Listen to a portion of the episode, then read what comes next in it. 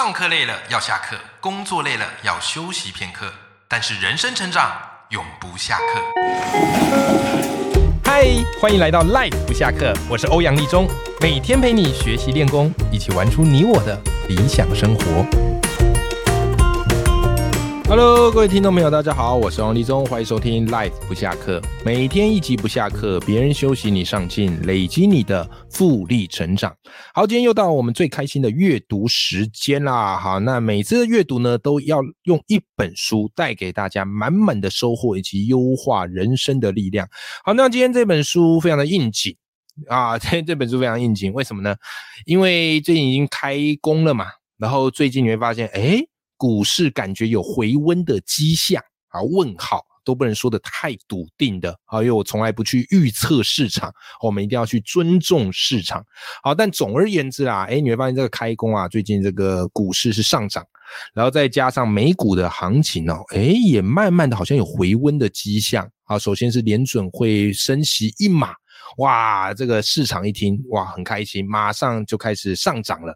对不对？哦，甚至是大家很不看好的 Meta，好，我最近看那个新闻，诶，就发现财报优于预期，这个股价直接涨了两成呐！啊，一天之内给它涨了两成呐！因为美股是没有所谓的涨跌限制，好，台股就每天涨跌上下十趴的这个限制没有，好，所以如果你投资美股的话，那当然是非常非常的刺激，好，所以连带的台股目前看起来，诶，这个之前都跌到万二。啊，那现在冲到万五，有没有？哦，那这个台积电也开始加码回这个回弹了，哦，那这个都是有一点点回温的征兆。哦，不过啦，整个是这个这怎么样？整个我觉得经济的前景之下，这个还有待观察啦，还有待观，因为景气还没有正式开始衰退嘛，很多都说预计可能年底啊才会慢慢的反映这个衰退的迹象，啊，所以。这时候该怎么样投资，或者这时候可能也会吸引很多人要进场，对不对？因为股股价假如是一这个回升的话，好一涨的话，很多人就很有兴趣了。那怎么样聪明的投资，然后又不又能够让自己安心的睡觉，是我觉得很重要的一个投资之道，好不好？所以今天来跟大家介绍一本书，这本书我觉得不管是你是一个投资小白。或者是你对投资开始有一些研究的伙伴，都非常非常的适合看。好，这本书呢，哈，就是由叶子娟所写的《零基础机智选股生活》。那子娟她本身之前是财经台的主播，那后来自己出来创业啊，当主持人呐，啊，或是这个讲师啊，然后或者是这个常跟大家分享很多财经的知识。那之前我有请子娟来。这个赖不下课，好当过来宾，跟大家分享了四集。那今天呢，好趁着刚开市没多久，那现在股市回温，很多人开始想要跃跃欲试的阶段，我觉得来读这本书是正好。为什么我很推荐这本书呢？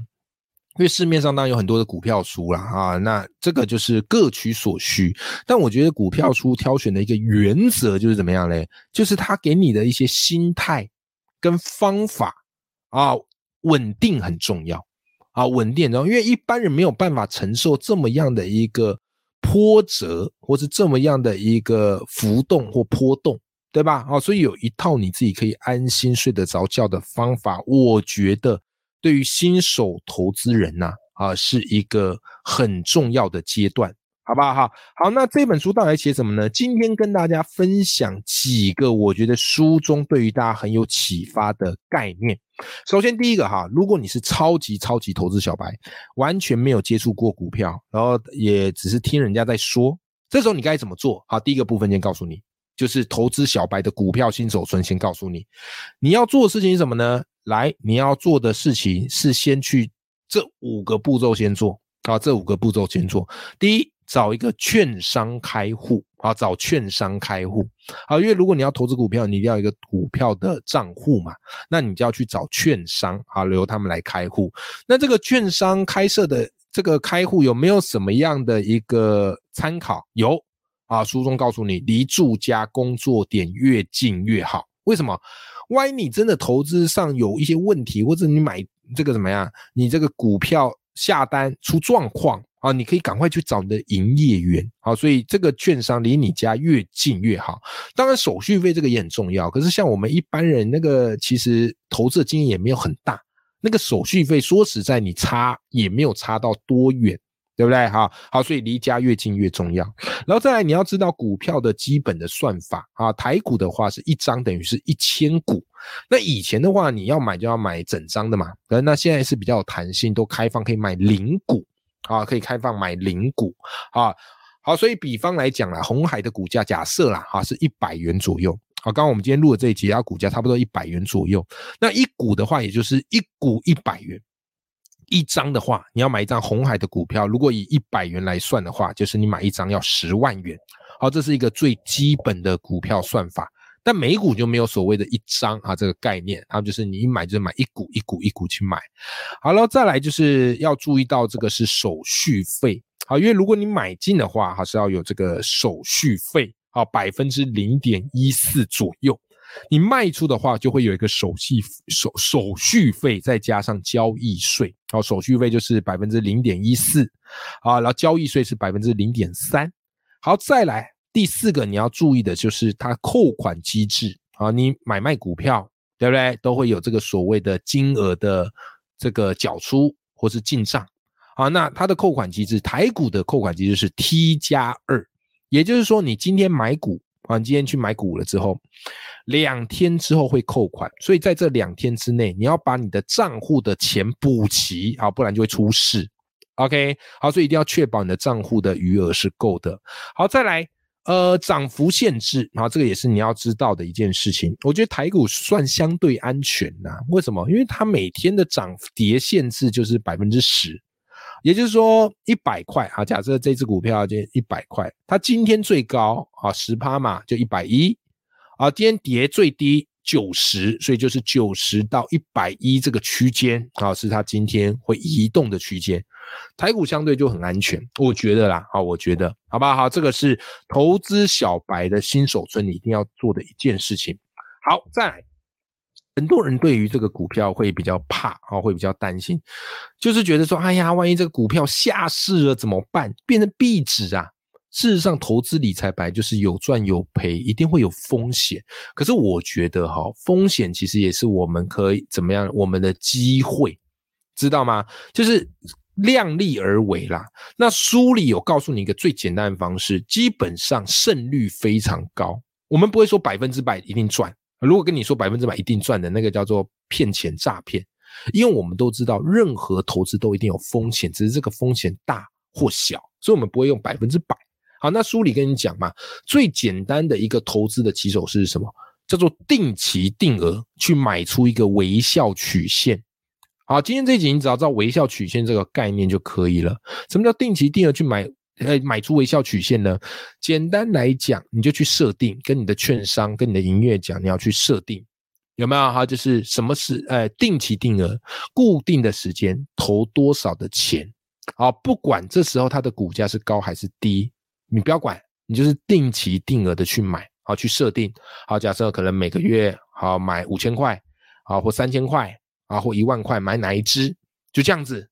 OK，为什么呢？因为定期定额长期下来，它一定能够让你的成本降到一个最合理的区间。好，这个也是书里跟你讲的，就是你透过定期定额是可以买出一个微笑曲线。好，举个例子好不好？举个例子啊，书里其实也是我给你举例哦。假设一只股票它市价是一百啊，那这时候你买啊，你定期定额买，你平均成本是不是一百？好，这时候呢，假设它的开始往下走喽，好，开始它股价开始跌了，你买它开始跌了，OK，那你心里当然会很堵然。可这时候你的定期定额还是要持持续的买，还是要持续的买，为什么呢？因为这时候你的平均的成本就会降低嘛。假设它市价八十，然后你定期定额买了，这时候你的成本就会来到什么？八十八点九。好，假设很不幸的，这股票又继续跌，跌到六十块，哇！这时候你不要卖哦。很多人一看到赔就开始卖，没有啊？你定期定额放在那边，给他继续买，有没有？好，六十，这时候你再持续的买，你平均成本是不是来到七十六点六？OK，好，那总会春暖花开嘛，除非对不对？只要你好好的选啊，好好的买，不要买到一只这个很烂的股票。然后它慢慢的有可能会往上回，有没有？那当它市价回到八十的时候，这时候你定期定继续买，平均成本就是七十三点二，有没有？那它涨回到一百，你持续的给它买，这时候平均成本是来到七十六点七。你有发现，长期以来你的平均成本够低，你的股票就一定会赚。好，这个就是我们一般投资最简单的方式，就是你不要想太多，就定期定额买。所以我一直认为投资很重要一个概念，就是你一定要有一个工作，你不要呃，你不要全部的心力都放在股票上面。好，当然我知道有那种超强的那种股票投资人，好，但是我觉得更适合大家的一个方式，就是你有一个稳定的工作，然后你有一笔闲钱，就是你要去预设这笔钱，我就算全部赔掉也不会怎么样。它不会影响到我的生活，那当然心里会很堵然，没错。但如果你的投你的投资哦是压身家下去投资，每天的市场起伏跟波动对你来讲压力就很大。所以我自己投资之道很简单，就是这笔钱我就算赔光我也没差。OK，因为我知道我在做什么，然后每天呢其实我也没怎么看盘。好，为什么？因为我是一个长期的投资者。好吗？哈，好，这个就是如果是新手的话，啊，你要特别去注意的就是这几个重要的关键，啊，这几个重要的关键。好，再来第二个，啊，它里面有讲到，好，这本书零基，诶，零基础机制选股生活，这里面有讲到很适合大家的投资方式，叫做 ETF 投资。所谓的 ETF 投资就是怎么样嘞？一口气买进一篮子的股票。有没有？好，然后这里面什么都有，各种口味的巧克力都有。好，这叫做 ETF 的投资。那你在买 ETF 的投资，当然啦，你也要看懂 ETF 是什么。好，你也要看懂 ETF 的主题。那像目前这本书，我觉得它很棒的地方，就是它把 ETF 分成啊三大类型，以及六个不同的主题。有没有？好，比方啊，三大类型哪三大？纯股型的 ETF。啊，纯股型的 ETF，那纯股型的 ETF 呢，又分成三种不同的主题，一种叫做市值型啊，市值型，有没有？好，比方说这个零零五零，或是零零六二零八，这个都等于是买大盘指数型的啊基金，哎哎，这个 ETF，对不对？好，或者是什么嘞？哎，投资风格，第二个主题就投资风格型，啊，比方说有些它标榜高股息啊，低波动啊。或是主打这个 ESG 啊，啊，比方像是零零五六，啊，零零八七八，啊，都是属于这种类型的嘛。好，那刚好这个今天这一集这样的播出，哈，刚好零零八七八也公布了即将要除息了，二月即将除息了。好，那这次的股利是零点二七，也就是你拥有一张零零八七八就是有两百七十元，对不对？好，那如果有一百张的话，哈，假设你买一百张的话，那这样是两万七。啊，因为它是季配息。那我自己我自己是买零零八七八，好，零零五六我也有，好，零零八七八我比较多一点点。那这个就是稳定可以去拿这个高股息，再把高股息再回去再买再加码，好，再买。OK，好，这个是纯股类型的 ETF。好，那当然还有另外一种哈主题型，就是固定收益型的。好，比方说它可能是美国的债券啊，或是这个什么，或是这个不动产 rents 的。对不对？好，比方说书里有举一些例子啦。好，这个是纯股类型的 ETF，那当然也有一些是波段类型的。好，波段类型的。好，那书里也有提到一些波段类型，它有分主题型跟特殊型。好，比方有些它是有半导体的，哦，或是主打五 G 的，哦，或是电动车的。好，总而言之啦，ETF 的这种形态非常多，就是你在买的时候，你要很清楚你买进的目标是什么，是要存股长期领股利的呢，还是你是想要赚价差、好波段的呢？啊，这个书里它其实都是有提到的。那你说 ETF 有没有什么一些买进的时机呢？好，其实子轩在这本书也有告诉大家，哈，ETF 最简单的一个买进时间是什么？第一个就是我们刚刚前面提到的定期定额，这个最适合一般的上班族，因为上班族你就是专心的把你的精神啊花在工作以及投资自己，提高工资或是创业或赚取斜杠收入，因为你投资一定要有本金嘛，对不对？你整天盯盘，哇，心里忐忑不安，工作也没做好，然后那个投资绩效万一也没搞好，那不是人财两失吗？好，所以定期定额是我觉得一般人最简单的方式。好，然后再来呢，哈，子娟给大家第二个参考是，当股价跌到年线之下，啊，股价跌到年线之下，你可以去查这只股票它的年线是多少钱，对吧？然后或者是股价跌破年线三天后开始买进，啊，等到等到三天后开始买进，好，这个都是一个很棒的方式。啊，也是提供给大家参考。好，那再来啊，当然买 ETF 这个轻松又简单呐，可是无聊啊，很无聊。投资谁不希望能够哎赚到一些这个还不错收益，或是见证自己的投资眼光？ETF 就是很稳嘛，但稳就相对于无聊，对不对？所以如果你想要来考验自己的这个怎么样去价值投资啊，或是挑到一些好的的标的。啊，其实这本书里面也有告诉大家一些基本、简单而且有效的方式，好不好？好，所以这边也来跟大家分享一下书里跟大家分享的这个叫做价值投资的存股法则。好，首先第一个呢，啊，子娟告诉你，你要去判断这个公司的体值啊。好，公司体质很重要。如果公司体质不好的那股票，哇，那个下跌不说，搞不好还有下市的风险。那你说我们要怎么判断公司的体质呢？哦，事实上现在这个都蛮公开透明的。好，公开透明。子轩告诉你啊，你要去注意两个很重要的概念。第一个叫年增率。所谓的年增率就是和去年同期比，这间公司的获利表现如何。如果年增率的话，当然就是要越高越好。因为公司啊，每个月它都会公布这所谓的营收业绩，而每一季呢都会公布它的获利表现。啊，所以你要去第一个可以去看年增率，然后就跟过去这个公司的获利来做比较。好，再来第二个很重要概念啊，大家就可以记起来，看 EPS。什么叫做 EPS 呢？简单来说，EPS 就是得知这个公司它的一股可以赚多少钱。我们是他的股东嘛，那他拿我们的钱就要想办法让这个公司去拓展、去赚钱，他才有钱给我们这些股东嘛。对不对？好，所以呢，EPS 就是得知公司它一股可以赚多少钱，平均一股可以赚多少钱。所以 EPS 它有一个这个公式，叫做税后净利除以流通的股数。哦，我再讲一次，税后的净利，好，就它得到的这个利润除以它在市面上流通的股数。所以我跟你讲啊，比方你可以查这个台积电 EPS、红海 EPS。有没有？然后他就会，你就任何一个上市的股票，它都一定有 EPS 可以公开给你查的。然后你可以看到它每每季的这个 EPS 是多少，对不对？然后再去跟其他季的 EPS 或是其他年份的 EPS 来做一个比较。所以 EPS 也是一个很简单判断公司体质的一个方法。好，这是第一个。好，第一个判断公司体质就是看年增率还有 EPS。好，再来。第二个很重要，就是你要去评估这个股票的本益比。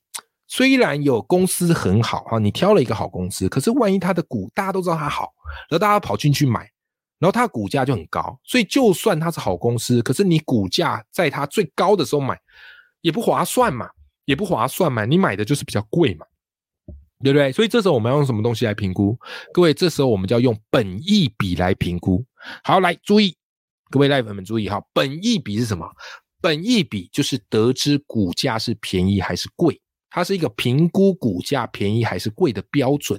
OK，所以本益比它的公式这样：股价除以 EPS。我们刚刚前面有提到 EPS 对不对？好，现在的股价去除以 EPS，所以本益比我们要看什么呢？越低越好啊，越低越好。因为它就是告诉你嘛，你用现在的股价买进多少年能够回本，这个就是本益比的意义嘛。啊，举个例子啊，台积电啊，假设台积电哈，这边给大家一个简单数据，台积电二零二二年五月它的本益比是二十二，六月是十八，二零二二年的七月是十九，所以你会发现台积电后来不是最前一阵子猛跌吗？所以相对于它的本益比就会偏开始变低了。OK，好，所以当它本益比低的时候买，你回本的年数会比较少。那这当然对我们来讲是一件好事。所以挑对公司之后，接下来你就要去看这只股票它目前的本益比是高还是低。如果本益比是高，表示你要很多年后才能回本；本益比是低，表示你可以用比较少的年数就让。它回本会是比较好的，所以本益比要越低越好，这样可以理解哈。好，接下来第三个是什么？来，第三个要跟大家分享第三个概念叫做股价净值比。什么叫股价净值比呢？股价净值比就是拿来判断股价是否太贵。好，这个跟本益比有点像，都是判断这个股价这时候的位阶是便宜还是贵。所以股价净值比的公式是这样子的，叫做股价除以净值。我们从股价净值比就可以得知这个股价它是被高估还是低估。那所谓的价值投资，就是当大家低估这只股票的时候，我们买它，对不对？因为我们知道它的体质好，只是现在被低估，这时候买，未来你的回报就会越大。所以来。股价净值比我们要怎么看？我跟你讲很简单啊，现在 Google 都很方便，你就挑一个你有兴趣的股票，然后在后面再打一个股价净值比，它就会出来。OK，来，请记住，股票净值比是这样哈。如果股票净值比它是大于一，好，算出来是大于一，表示股股价相对高；如果是小于一，代表它的股价是相对被低估。哦，所以。股票并哎，股票的本益比以及股价的净值比，这个都是可以帮助我们去判断我们这时候买的股票是贵还是便宜，好不好？再帮大家复习一次哦。股价净值比大于一的话，就代表股价较高；小于一的话，代表股价被低估。所以，如果小于一的时候，你可以考虑进场。哦，或是趋近于等于一的时候啊，这时候也可以考虑进场。好，但前提就是你要挑到一个好的标的，好不好？好，就啊，这个好的标的就是你要自己去做判断呐。好，今天也是跟大家分享这本书的一个概念，可以吗？好，好，那当然现在很多人也是要存股嘛，对不对？所谓的存股就是去赚取这个股利嘛，啊，然后用这个股利在这个再投资回去。然后形成这个长期的复利效果，好，形成长期的复利效果。好，那如果是存股的话，你也必须要具备一些存股的知识。好，比方说你存股，我们这个存股族，你有哪些知识要具备？第一个，你要知道这个值利率，对不对？值利率很简单，值率就是所谓的股息除以股价。好，股息除以股价。举个例来讲好了，红海二零二二年它配发的现金股利是五点二元，收盘价是一零五元啊。假设了哈，这时候值率你算起来就是四点九三啊，四点九三。那通常这个存股我们都会希望这个利率趋近于百分之五啦，值利率趋近于百分之五会比较划算一点点，对不对？好，然后所以存股族你就要必须要知道哈，这个现金股利。以及股票股利以及值利率的这个概念，那至于存股我们什么样的一个筛选条件，其实呃每个人的看法都不一样啊，这个就是你各自心中的判断。那其实紫娟在这本书里也有给大家一些他自己的一个判断方式，我觉得也蛮值得提供给大家参考。第一个就是连续十年有配发稳定的股利。因为我们纯股族零这个股利靠的就是怎么样？靠就是这个股利嘛。如果它没有配发稳定股利，这个波动起伏很大，那它不就不见得适合拿来做纯股标的啊？不是不见得，就是不适合，好不适合做纯股标的。所以你要去看，好它历年来有没有都有稳定的配发股利啊？这是第一个。再来第二个，近十年值利率不曾低于百分之四。哎，存股其实你如果没有四趴，那个就不适合存了，至少四趴以上，五趴啊，这个是最好，对不对？好，然后再第三个就是近十年的盈余配发率要大于百分之五十。这所谓的盈余配发率，就是公司赚的钱，他会把多少钱拿来配发给这个股东，哦，多少钱拿来留给公司继续开发业务，对吧？好，那作为存股呢，那当然啦，就是它的盈余配发率要大嘛，就他愿意。敢给股东嘛，对不对？啊，如果给很少的，那不见得适合存股嘛。